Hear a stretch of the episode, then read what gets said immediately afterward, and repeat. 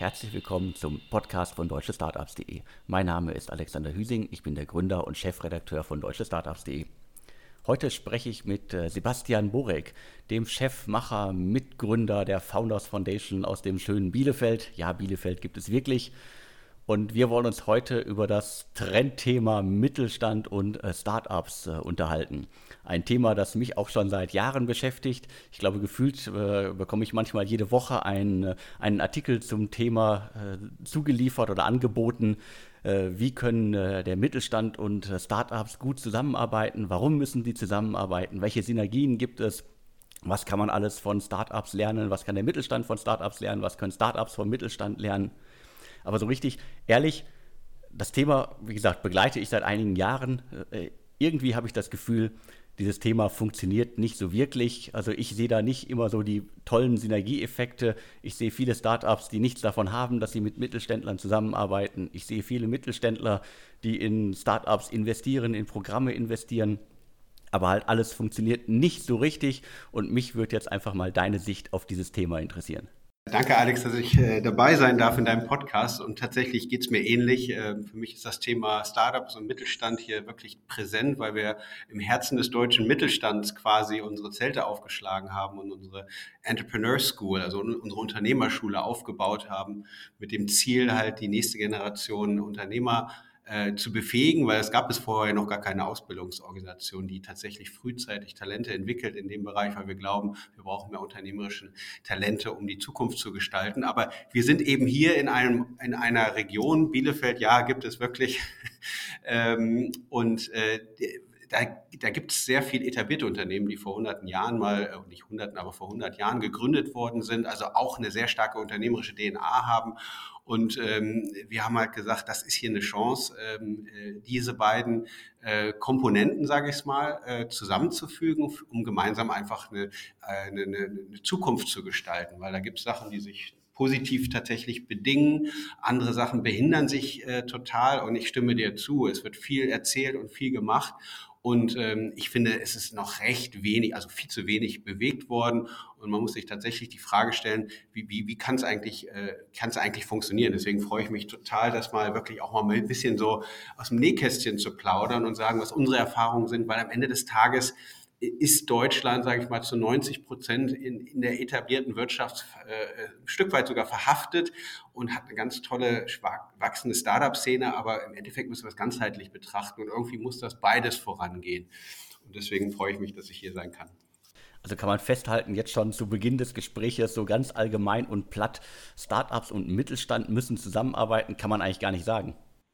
Naja, die Frage müssen. Also ich glaube, die sind, beide haben, äh, schielen so ein bisschen aufeinander und sehen die, die Vorteile aber vergessen den Preis. Also die, die Mittelständler sagen, Mensch, diese, diese Agilität, diese, dieser Ideenreichtum, dieses, diese Flexibilität, die Schnelligkeit und auch die, die Vertrautheit mit digitalen Produkten, das ist etwas, was, das hätten wir gerne im Unternehmen. Und wir müssen mal mit denen sprechen, vielleicht können wir was zusammentun. Und das Startup sagt, Mensch, so ein großes etabliertes Unternehmen, die haben so eine Reichweite, die haben so einen starken Brand und offensichtlich viel Erfahrung. Ey, das fehlt uns auch können wir da nicht irgendwie was machen? Und äh, das ist so ein bisschen sind so die, die Grundhypothesen. Man vergisst äh, oft und beide Seiten vergessen dann, oder das merken sie dann in Kooperationen unterschiedlichster Art, dass es doch ein längerer Weg ist. Ähm, aber die Ideen dahinter sind nach wie vor ähm, nachvollziehbar. Aber ich glaube, wir unterschätzen die, äh, was für einen hohen Preis das auch hat. Und äh, wir müssen da deutlich geduldiger sein und, und, vor allen Dingen ganzheitlich und holistisch das Thema betrachten. Und äh, da wird, springen wir oft zu kurz. Und ähm, ja, das ist wahrscheinlich das, was du auch meinst, dass viele mit viel Elan und mit diesem Wunsch denken, äh, starten, was gut ist. Aber dann kommt es in die Details und dann stoßen Kulturen aufeinander und dann merken beide Seiten, dass die Rahmenbedingungen doch nicht so ideal sind sind und es ist schwerfällig und dann ist es die Reaktion, das dann wieder zu verlassen. Äh, was eigentlich schade ist, äh, weil ich glaube, wir wollen alle schnelle Erfolge, insbesondere ich. Ich bin auch extrem ungeduldig, habe auch so ein bisschen das Startup-Mindset, komme aber aus dem Mittelstand, habe auch mal ein mittelständisches Unternehmen, auch ein Familienunternehmen geführt, also kennen das, kennen beide Seiten und ähm, weiß aber, weshalb man dann auch schnell frustriert ist. Und äh, ja, wir, wir müssen da einfach, äh, einfach die, die Erwartungshaltung klar definieren und vor allen Dingen müssen wir es holistischer sehen. die Erwartungshaltung, du hast ja gerade gesagt, bei vielen Startups ist, da ist ein großes Unternehmen, das kann ich vielleicht als Kunden gewinnen oder das Unternehmen kann mir helfen, andere Kunden zu gewinnen. Ist das nicht schon äh, per se einfach ein Denkfehler, weil sich als junges Startup direkt an ein großes Unternehmen zu binden, kann ja auch viele, viele Nachteile haben. Absolut, das, das stimmt. Also es gibt, wenn jetzt gerade Venture Capital finanzierte Unternehmen, also wenn man das aus Investmentsicht äh, sieht, ist es halt so, wenn sich ein etabliertes Unternehmen sehr früh bei einem Startup, das vielleicht aus unserer äh, Gründerkaderschmiede entstanden ist, dass, äh, dass, dass dann viele Venture Capital unter, äh, sagen, äh, das ist vielleicht zu, ähm, jetzt verbaue ich mir den Exit. Und äh, die Frage, es gibt da sicherlich Sachen, auch gerade in, also in dem Investment, aber halt auch beispielsweise in Kooperationen ist das manchmal sehr langwierig. Man freut sich dann über so einen Namen und äh, ist da völlig voller völlig Euphorie und dann geht es in die Legal-Abteilung beim, bei, dem, bei dem Partner und dann dauert das und dann traut sich keiner vielleicht eine Entscheidung zu treffen, weil es doch mit Risiko behaftet ist. Dann bleibt man lieber in, gewohnten Partnern, die vielleicht größer sind und dann fallen oft viele Kooperationen ähm, ins Wasser. Und das ist, das ist einfach der, der Grund, weil weil die Erwartungen einfach zu kurzfristig äh, gesteckt sind. Manchmal könnte man ja auch äh, böswillige Interessen seitens der Mittelständler dahinter vermuten, nach dem Motto, da ist ein Startup, das in einem Segment unterwegs ist, das ich eigentlich auch bediene, nicht zwar unser Kerngeschäft, aber halt doch irgendwie uns vielleicht helfen könnte.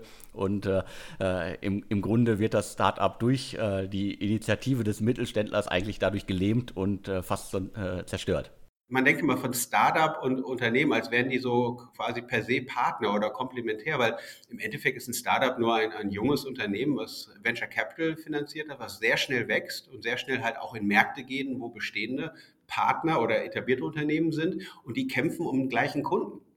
Also ähm, man muss sich das vorstellen, ich kann mir gut vorstellen, dass vielleicht N26 am Anfang auch vielleicht mal gedacht hat, komm, wir sprechen mal mit der Deutschen Bank, vielleicht können wir für die Kunden auch eine App entwickeln. Und die Deutsche Bank hätte dann gesagt, oh, ist eigentlich eine coole Sache, machen wir doch. Äh, haben sie nicht gemacht, sind ihren eigenen Weg gegangen. Ähm, von daher ähm, äh, zeigt das aber ganz deutlich, dass am Ende auch Startups und etablierte Unternehmen um die gleichen Kunden, um deren Aufmerksamkeit, um deren, äh, äh, sage ich mal, Portemonnaie äh, sich bewerben. Und da gewinnt ja immer der mit der besseren Logik. Und ich, es ist ganz klar zu sehen, und ich glaube auch, das ist die Haupt, äh, der Treiber von M&A, wenn größere Unternehmen Startups kaufen, dann kaufen sie die aus Angst, weil sie denken, Mensch, ich muss mich schützen, weil die gehen an meinen Markt und nicht, boah, opportunistisch, lass uns mal gemeinsam den Markt äh, aufbauen. Das muss man halt auch sehen. Das heißt, das ist auch ein Dilemma in sich, was vielleicht eben nicht ausgesprochen wird. Ähm, wie nah kommen die eigentlich mal an mein Kerngeschäft? Wir sehen das bei ein, einigen Mittelständlern, mit denen wir arbeiten, die sagen, ja, ich bin auch gut, Startups finde ich cool, aber bitte, also ich investiere da auch gerne, aber äh, nicht so sehr in meinem Kerngeschäft, weil ich mach, baue mir doch nicht meine eigene Konkurrenz auf. Das ist zum Beispiel auch etwas aus vertraulichen Gesprächen und das macht ja auch total Sinn. Ne? Also von daher da, da schwingt deutlich mehr mit. Und das gilt halt alles zu bedenken, wenn man halt solche Kooperationen und diese beiden ähm, Welten zusammenbringen möchte. Was natürlich auch immer wieder mitschwingt, und äh, da gab es ja leider auch schon äh, Beispiele bei der Zusammenarbeit äh, von Startups und Unternehmen, Mittelständlern, da äh, kooperiert man mit dem Unternehmen, äh, man baut vielleicht ein Pilotprojekt, dann versandet das Ganze, da kommen wir später auch, glaube ich, nochmal drauf. Äh, und letztendlich baut das Unternehmen dann intern ein gleiches Produkt auf. Und das ist natürlich auch eine große Gefahr, die man immer wieder hat, wenn man allzu engagiert in solche Projekte reingeht. Ich glaube, so, sowohl die Startups als auch die, ich nenne sie jetzt mal Mittelständler oder etablierte Unternehmen, ähm, die müssen sich vorher genau klar werden, was will ich eigentlich? Und ich, da fängt's, da hört es schon auf. Ich würde mir würd mal unterstellen, dass 80 Prozent der Leute eben die Sache nicht komplett bis zu Ende denken. Die sagen, ich gehe mal in ein Gespräch und ich kooperiere mal, weil Startup ist erstmal gut, da können wir was lernen. Wo das hinführt, schauen wir mal. Ein Startup hat vielleicht klare Vorstellungen, sagt, ich will hier entweder einen Kunden gewinnen, äh, ich will meine, meine Produkte etablieren im Markt äh, und so weiter. Und da haben kommen unterschiedliche Erwartungshaltungen schon zusammen. Und ähm, das ist auch, finde ich, der, der, der Grund, wenn, wenn man das nicht äh, von vornherein sich mal überlegt, was, was will ich eigentlich damit, dann ist die Kooperation oder egal, was man mit Startups macht, schon komplett auf, äh, keinen, keinen soliden, auf einer soliden Basis gebaut. Jetzt äh, bist du in der Region äh, zu, unterwegs, zu Hause, die sehr, sehr viele etablierte Unternehmen hat. Äh, du musst ja im Grunde aus dem Nähkästchen plaudern können und wissen können, was, was wollen denn diese Unternehmen wirklich von Startups? Naja, also ich glaube, äh, ob Sie jetzt was von, also jedes Unternehmen muss sich äh, den, den veränderten Marktbedingungen anpassen. Also das Thema, was wir im Startup-Bereich unter Product Market Fit ständig validieren und optimieren und gucken, haben wir das passende Produkt, Geschäftsmodell, Infrastruktur, um die zukünftigen Bedürfnisse der Kunden und des Marktes gerecht zu werden, wo wir sehr agil und schnell arbeiten die gleichen Voraussetzungen oder Herausforderungen haben halt auch die Unternehmen. Und sie wissen, sie, sie haben Strukturen, die nicht so flexibel sind. Und äh, von daher ist deren erstes Interesse, ihr eigenes Unternehmen einfach zukunftsfähig zu machen. Ähm, und zwar die entsprechenden äh, Geschäftsmodelle zu erweitern, auch neue Talente zu finden, die eben auch ähm, besseres Gespür für die Märkte haben und so weiter, auch das, die ganze Infrastruktur ein Stück weit zu digitalisieren. Das ist deren Interesse. Es ist jetzt nicht das Kerngeschäft für Unternehmen. Also was sie sich versprechen, ist eben, dass sie so ein bisschen so, ich, manchmal, man könnte das sagen, wie so eine Frischzellenkur. So Startups, die Nähe zu Startups ist gut, weil die helfen mir bei vielen Bereichen, auch zum Beispiel als Impulsgeber, auch ein Stück weit Kulturwandel zu, voranzutreiben, greifbar zu sein. Wenn ich meinen Mitarbeitern sozusagen auch die Nähe zu Startups zeige in Form von Hackathons, dann lernen die mal, wie man so lockerer und agiler arbeitet und vielleicht auch mal die Barrieren im Kopf verlässt. Das, das wird, äh, wird sozusagen, ich glaube, das versprechen sich die Mittelständler. Und ähm, ja, und das, das funktioniert auch zum Teilen, aber es, sind, es ist leider, sehr, leider nur sehr punktuell. Ähm, und was wir ja machen, ist ja, wir denken ja in, im Ökosystem. Das heißt, ähm, wir haben, als wir die äh, Founders Foundation gegründet haben, haben wir eben gesagt, okay, wir brauchen nicht nur eine Talententwicklung, eine unternehmerische Talentkaderschmiede, äh, sondern wir müssen halt gucken, dass wenn die Talente in den Markt kommen und ihre Firmen aufbauen, dass sie auch eine entsprechende Infrastruktur, ein komplettes Ökosystem vorfinden. Und das ist halt der unser, und das unterscheidet uns halt von vielen. Und das ist vielleicht auch der Vorteil und das Gute, dass wir gemeinnützig sind, weil wir wollen halt eben in vielen Bereichen äh, agieren, um eben eine komplette Region in dem Falle äh, zukunftsfähig zu machen und damit äh, also quasi ein Nährboden, deswegen heißen wir auch Founders Foundation, das Fundament auch schaffen, ähm, um dass wir hier frühzeitig in die Talententwicklung mit den Universitäten gehen, dass wir äh, gemeinsam mit, mit, mit Mittelständlern auch Räume schaffen, wie zum Beispiel den Pioneers Club, den wir aufgebaut haben, wo, wo, wo eben in einem neuen Raum Mittelständler ihre Digitaleinheiten und Startups zusammenarbeiten können. Ähm, wir bemühen uns aber auch, dass eben die Politik äh, ähm, zu, versteht, wo, wo vielleicht Bedürfnisse sind, äh, Regeln verändert werden müssen, damit, äh, damit eben äh, eine, damit die zukünftig fähigen Generationen eben auch besser, besser arbeiten können und so weiter. Das Thema Kultur, wir haben eine Konferenz gestartet, allein um einfach auch mal Startups aus aller Welt hierher zu holen, auch mit den Mittelständlern zusammen. Und, und das sind halt so viele Elemente. Das ist alles sehr, sehr mühsam. Es, es kostet eine enorme Kraft. Aber es es ist dann dafür nachhaltiger. Das heißt, wenn dann ähm, Kooperationen bestehen dann ist, und der Mindset sich bei den beiden Partnern auch aufeinander eingestellt hat, dann ist das einfach nachhaltiger. Und wenn man die entsprechende Infrastruktur hat, dann, dann äh, ist es, bleibt es eben nicht bei einer Idee oder bei einem Hackathon, sondern dann werden die Projekte auch nachhaltiger umgesetzt, weil eben das Ökosystem und die Ressourcen entsprechend da sind. Aber liegt das jetzt wirklich dann nur am, äh, am Ökosystem oder liegt das auch an der Struktur der Unternehmen selber? Also nehmen wir jetzt mal, nehmen wir jetzt mal die ganz großen raus, also die großen Konzerne, sowas wie Pro7 Sat1 oder auch Bertelsmann, wo du früher warst, oder halt auch sowas wie äh, die Bahn. Die arbeiten auch alle mit Startups zusammen, beteiligen sich an Startups, haben viele Programme für Startups. Aber wenn man sich jetzt mal das Beispiel äh, Pro7 Sat1 äh, rausnimmt, was die alles in den vergangenen Jahrzehnten gekauft und wieder verkauft haben, äh, ist wirklich äh, enorm. Also die Liste ist endlos lang. Und äh, die Bahn rühmte sich äh, bei einem Treffen, bei dem ich äh, vor einigen Jahren mal war, äh, damit, dass sie, ja, wir haben innerhalb von zwei Jahren, haben wir es von, vom Erstkontakt mit diesem Start-up zu einem quasi ausgearbeiteten Pilotprojekt geschafft. Da war meine Reaktion so, hm, in zwei Jahren sind die einzigen, einige Start-ups schon längst tot. Zum Glück hatten die auch andere Kunden.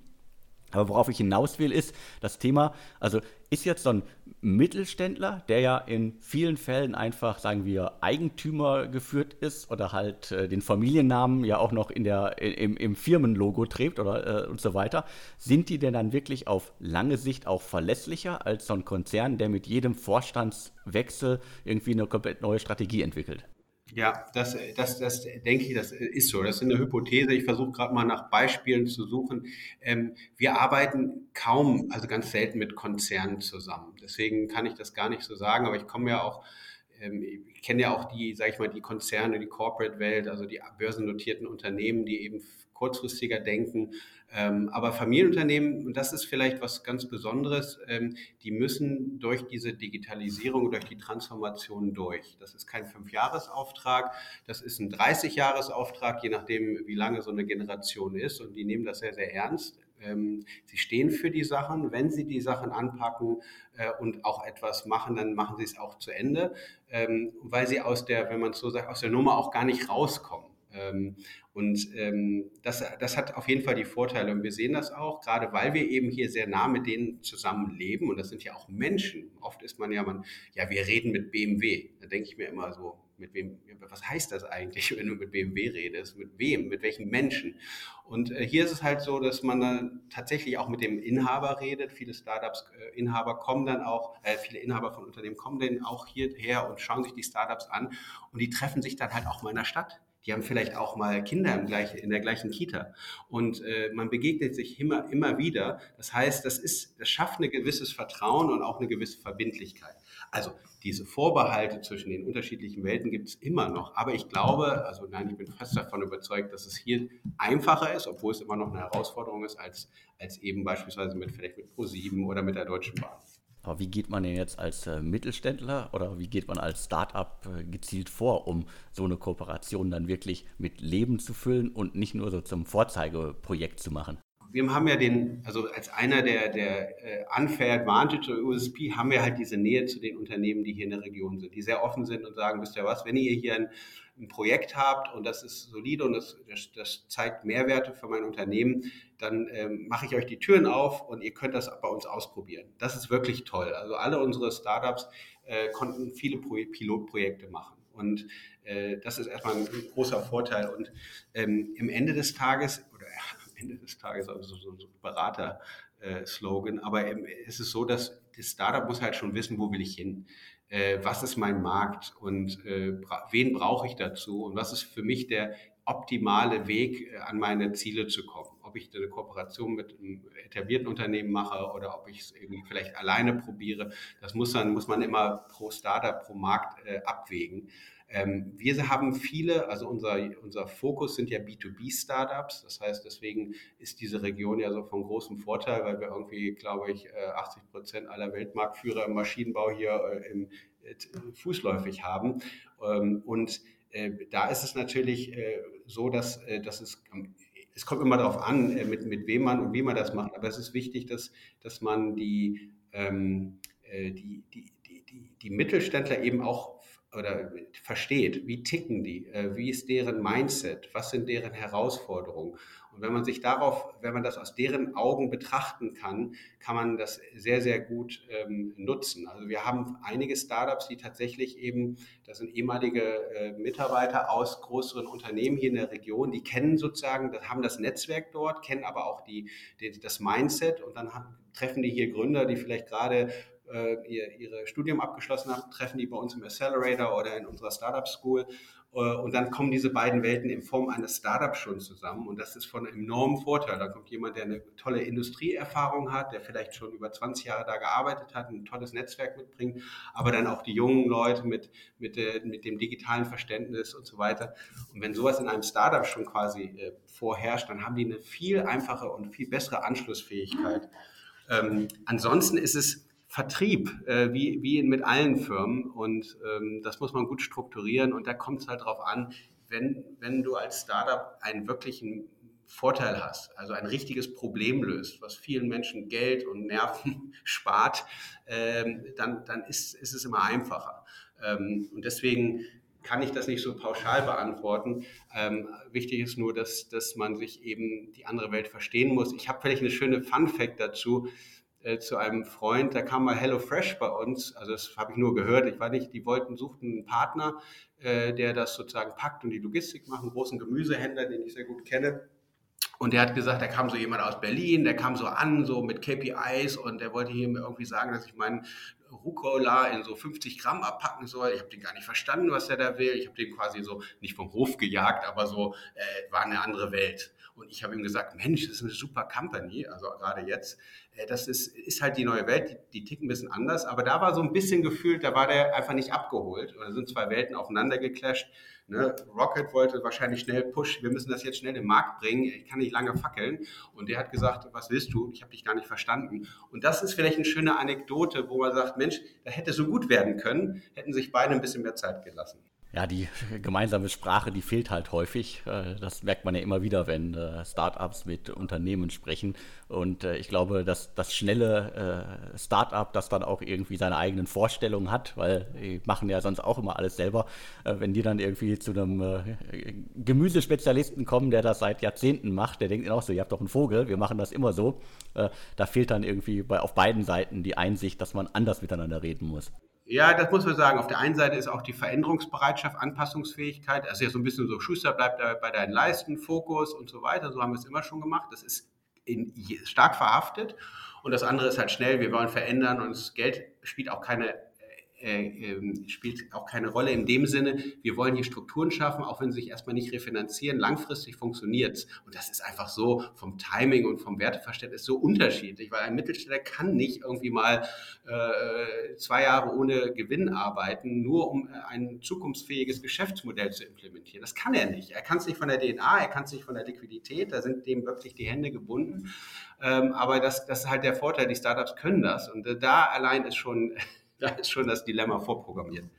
Jetzt befinden wir uns äh, aktuell in einer der schlimmsten Krisenzeiten, die die deutsche Start-up-Szene in den letzten Jahren erlebt hat, also im letzten Jahrzehnt erlebt hat.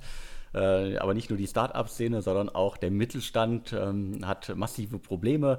Äh, B2B ist vielleicht auch nicht mehr so leicht, äh, also Sachen an Unternehmen zu verkaufen, weil die halt auch eventuell im schlimmsten Fall sparen müssen und ihre eigenen Hausaufgaben machen müssen.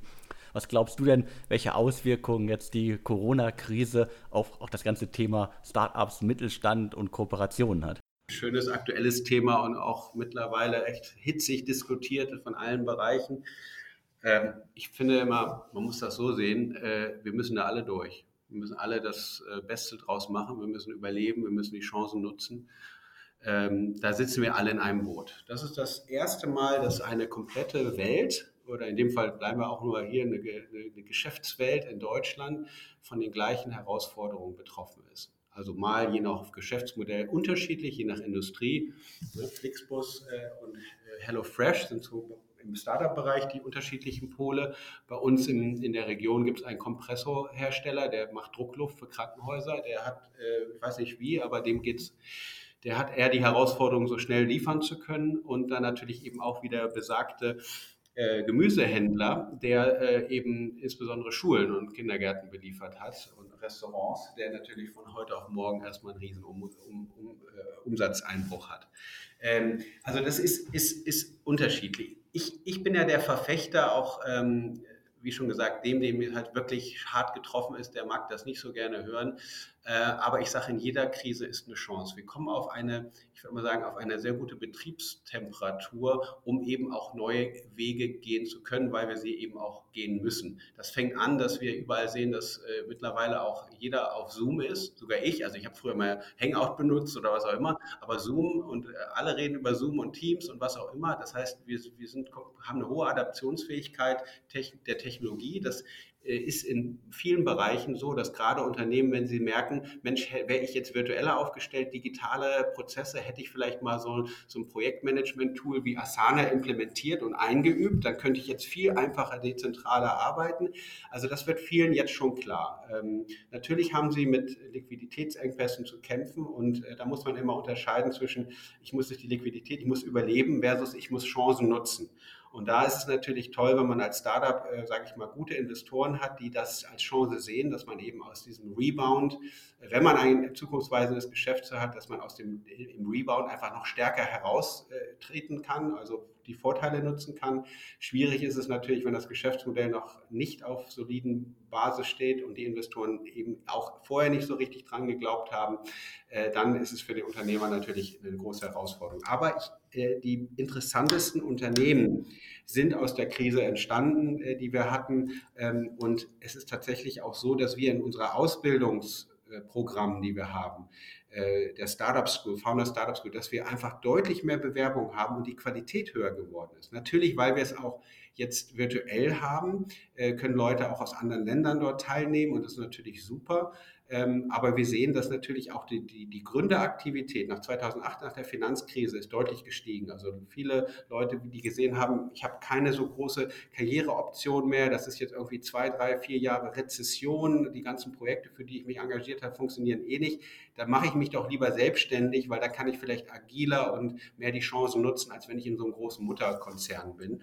Also das sind so meine, meine, meine Eindrücke ich finde es ganz toll, dass eben, und das fand ich auch super, dass der Bundesverband Deutsche Startups sich so stark gemacht hat für diesen, ähm, für diesen Rettungs- und den Schutzschirm unabhängig wie der strukturiert ist, einfach dieses Signal zu setzen, dass wir in Deutschland eben nicht nur das Etablierte äh, unterstützen und halten müssen, sondern eben auch die Zukunft äh, fördern müssen. Weil wenn man die Technologiewerte sieht im Vergleich zu Lufthansa oder wie auch immer, ähm, die haben sich ja quasi schon wieder erholt und teilweise sind die auch wieder aus den gleichen Werten wie vorher. Also das heißt, es ist ein Wandel.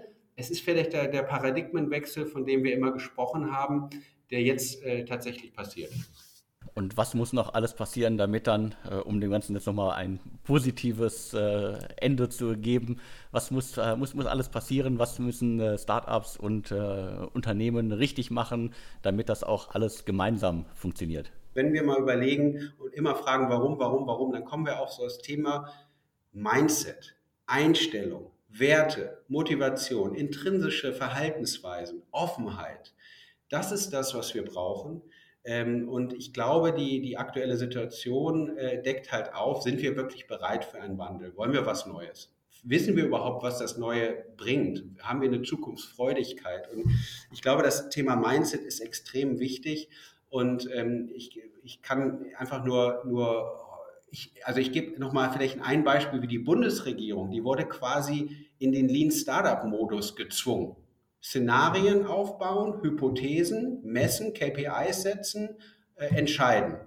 Ne? Äh, und, und dann noch idealerweise in ganz Europa ko koordiniert. Das ist schon ziemlich äh, Startup-like, aber ganz untypisch. Die tun sich sicherlich auch schwer, aber ich finde, da hat man gezeigt, dass wir deutlich agiler arbeiten müssen. Und ähm, vielleicht so als, als, als, als Wunsch für mich ist es so, dass ähm, ja, ich, ich wünsche mir, dass wir so für die, für die Zukunft eine ganz klare Idee haben. Ich vergleiche das mit dem so, wir wollen den ersten Mensch auf den Mond schießen, dieses typisches Moonshot Thinking oder die Moonshot Idee, die uns alle wirklich packt, ob Mittelständler, ob Startup, wer auch immer, auch einfach Mitglied der Gesellschaft, wo wir sagen, das macht eigentlich Sinn, weil wir reden immer von irgendwie Zukunft, jeder hat eine unterschiedliche Interpretation, es fehlen so ganz klare Visionen, die, die, die sozusagen in eine gute Story verpackt werden damit wir uns als gesamte Gesellschaft aufmachen und sagen, wir sind bereit und wir gehen, wir kreieren die Zukunft und wir werden ein, ein starkes Land und ein besseres Land und ein faires Land und so weiter. Das, das würde ich mir einfach wünschen, unabhängig von, von Startups. Aber ich äh, glaube fest, dass Startups ein wichtiger Impulsgeber sind äh, für die Gestaltung der Zukunft. Ja, ich würde mir auch äh, wünschen, dass äh, Deutschland aus dieser Krise vieles mitnimmt, wie äh, viele Dinge einfach äh, anders, schneller und äh, besser vielleicht funktionieren kann. Aber man merkt ja auch in der allgemeinen Diskussion, dass das nicht unbedingt jeder versteht. Äh, manchmal trifft man halt am Montag ähm, zehn Entscheidungen, von denen neun falsch sind. Aber wenigstens hat man Entscheidungen getroffen. Und ich glaube, das sollte Deutschland auch lernen. Ja, und wir müssen ehrlich werden. Also ich, ich, das Thema Ehrlichkeit, wenn du dir mal überlegst, gerade in der Thema Digitalisierung, was wir da für Wörter haben. Wir reden über Design Thinking, Scrum, OKRs, äh, TJM-Meetings. Wir tragen Turnschuhe von Leuten, die ihr Leben 30 Jahre nur Anzüge getragen haben. Das sind alles so, finde ich, so, so, so en vogue Lippenbekenntnisse, aber das, die sind nicht, wir werden nicht ehrlich gelebt. Die meisten verstehen es nicht. Und die meisten wissen gar nicht, warum das sinnvoll ist. Äh, OKRs ist ein schönes Beispiel, ein tolles Mechanismus, um eigentlich gemeinsam Ziele zu definieren und überlegen, wie, wie erreiche ich als Team diese Ziele gemeinschaftlich mit Ideen und so weiter. Aber wenn man das nicht richtig lebt, dann wirkt das wie oh, extra Arbeit, Kontrolle. Nein, es ist ganz anders gemeint. Man braucht aber das richtige Mindset dazu. Und ich glaube, wir sollten uns mehr Zeit nehmen, die Menschen auch abzuholen. Wir brauchen eine ehrliche Diskussion, was wirklich passiert, weil nur wenn wir ehrlich zueinander oder miteinander sind, können wir die Zukunft machen, weil sonst laufen die einen weg und die anderen werden abgehängt. Und das ist übrigens zum Anfangsthema, warum auch so, ähm, so Zusammenarbeit mit Startups und so weiter. Ich, ich gebe nur eine Anekdote. Wir hatten mal, ich habe mit einem Mittelständiger gesagt, Sebastian, wir wollen mal einen Design Thinking Workshop bei euch machen. Könnt ihr das? Und dann habe ich gefragt, warum denn eigentlich? Ja, wir wollten mal Design Thinking, ist Methode, Ideen entwickeln und so weiter. Ich so, weißt du überhaupt, was Design Thinking ist? Und so weiter. Ich habe dann lange ein bisschen gefragt, er hat gesagt, weißt du was, ich will eigentlich, eigentlich will ich ein Teambuilding machen. Eigentlich mir ist das Wichtigste, also das Ziel, dass das Team sich gut fühlt, dass wir zusammenwachsen. Ich so, da brauchst du aber keinen Design Thinking Workshop. Da hat man wieder ganz klar gesehen, dass es natürlich ein, äh, es ist einfach ein modisches Wort, was Leute einfach gerne hören und dann ist man irgendwie hip und cool, aber es wird halt einfach missbraucht, weil keiner sich da Gedanken macht, wofür das eigentlich ist. Und das passiert durch die Bank. Und das ist eigentlich mal ein Thema, wo wir mal mit äh, anfangen sollten, darüber zu sprechen, was unter der Oberfläche ist. Und, äh, die Krawatte abnehmen und äh, im Anzug auf äh, das Startup-Event gehen, äh, zeigt dann auch, äh, dass man es zwar teilweise verstanden hat, aber es hat auch nicht lebt. Das stimmt. Aber es passiert was hier in der Region und das ist wirklich schön. Also wir haben am Anfang mit der lokalen Zeitung mal gesprochen, haben gesagt, haben Sie nicht mehr Lust, so, so eine Viertel- oder eine Zehntelseite aus der Startup-Szene zu berichten? Das ist doch eine gute Farbe für die Leser. Oh, weiß ich nicht, ob das unseren Leser interessiert und so weiter. Vier Jahre später kommt eine zehnseitige Beilage ja, äh, über die Hinterland, über das Startup-Ökosystem. Also das, man sieht schon, es war viel Arbeit, hat es vier Jahre gedauert, aber es passiert was. Und das ist einfach auch schön zu sehen, äh, dass eben Startup auch hier im, im, im tiefsten, in der Hauptstadt des deutschen Mittelstands einfach jetzt einen festen Platz hat und auch eine hohe Wertschätzung erfährt. Das heißt, eine Wertschätzung hinsichtlich Startup heißt ja, es ist gut. Vorher war es wirklich so, die kriegen alle viel Geld, die verbrennen Geld, das ist alles nicht äh, solide und so weiter. Und da hat sich schon viel getan. Also auch dieses Mindset, was ich angesprochen habe, das ist eben etwas, das muss sich langsam entwickeln. Die Frage ist dann nur, ob wir die, die Zeit haben, weil andere Länder da deutlich schneller sind, weil sie aus einem anderen Background halt kommen was du gerade gesagt hast, lässt sich ja gut auch auf andere Regionen äh, umlegen. Also das Ruhrgebiet, wo ich ja auch mit dem Ruhrhub immer wieder aktiv bin, den ich unterstütze, da ist es ja ähnlich. Und äh, da, da, passieren ähnliche Dinge und äh, jahrelang interessiert sich niemand äh, für die Start-up-Szene und äh, äh, schreibt niemand drüber und dann beschwert man sich wieder, dass man irgendwie nicht Teil der Szene ist. Also kommt alles genauso vor. Und ich glaube, vieles, was du gesagt hast äh, zur Region, aber auch äh, zum Thema Zusammenarbeit zwischen Unternehmen, äh, Mittelständlern und Startups, das lässt sich ja immer auf ganz Deutschland umlegen, also auch auf, auf äh, Regionen in, äh, in Ostdeutschland oder halt im, im Süden der Republik, äh, abseits von, von München.